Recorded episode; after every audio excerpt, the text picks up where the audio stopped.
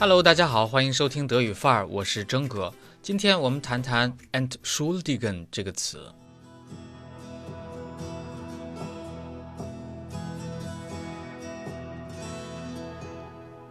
初学德语时，我们就知道 entschuldigen Sie 或者 entschuldigung 表示对不起、抱歉。可是你知道它有三种用法，如果弄混了，可是会闹笑话的。一、名词。Die Entschuldigung 加 für，比如 Entschuldigung für die Verspätung，Entschuldigung für die Verspätung，很抱歉我迟到了。这个用法类似于英语里的 Sorry for the delay，Sorry for the delay，für 和 for 是对应的。第二种，普通及物动词 jemandem oder etwas entschuldigen.。表示原谅某人或某事儿，比如 Entschuldigen Sie meine Verspätung，Entschuldigen Sie meine Verspätung，请原谅我的迟到。这个时候是没有介词的事儿，请注意例句当中是祈使语气，第四格宾语是 meine Verspätung，而不是 Sie。三反身用法，sich entschuldigen。bei jemandem für etwas. Sich entschuldigen bei jemandem für etwas。请注意，反身的用法并不表示我自己原谅我自己，而是道歉或者请求别人的原谅。举例：Er entschuldigt sich bei der Lehrerin für das zu spät kommen.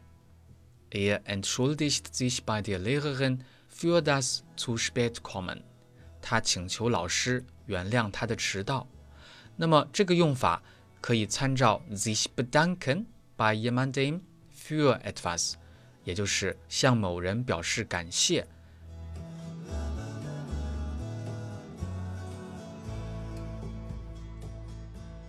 好了，以上就是 entschuldigen 三种用法，请大家一定防范出现下面的错误。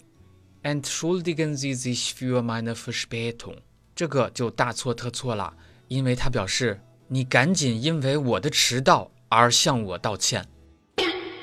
好了，为了防止大家混淆，这里提出巧记的策略：当我们要自己道歉时，请说 Entschuldigung für etwas，或者 Ich möchte mich für etwas entschuldigen。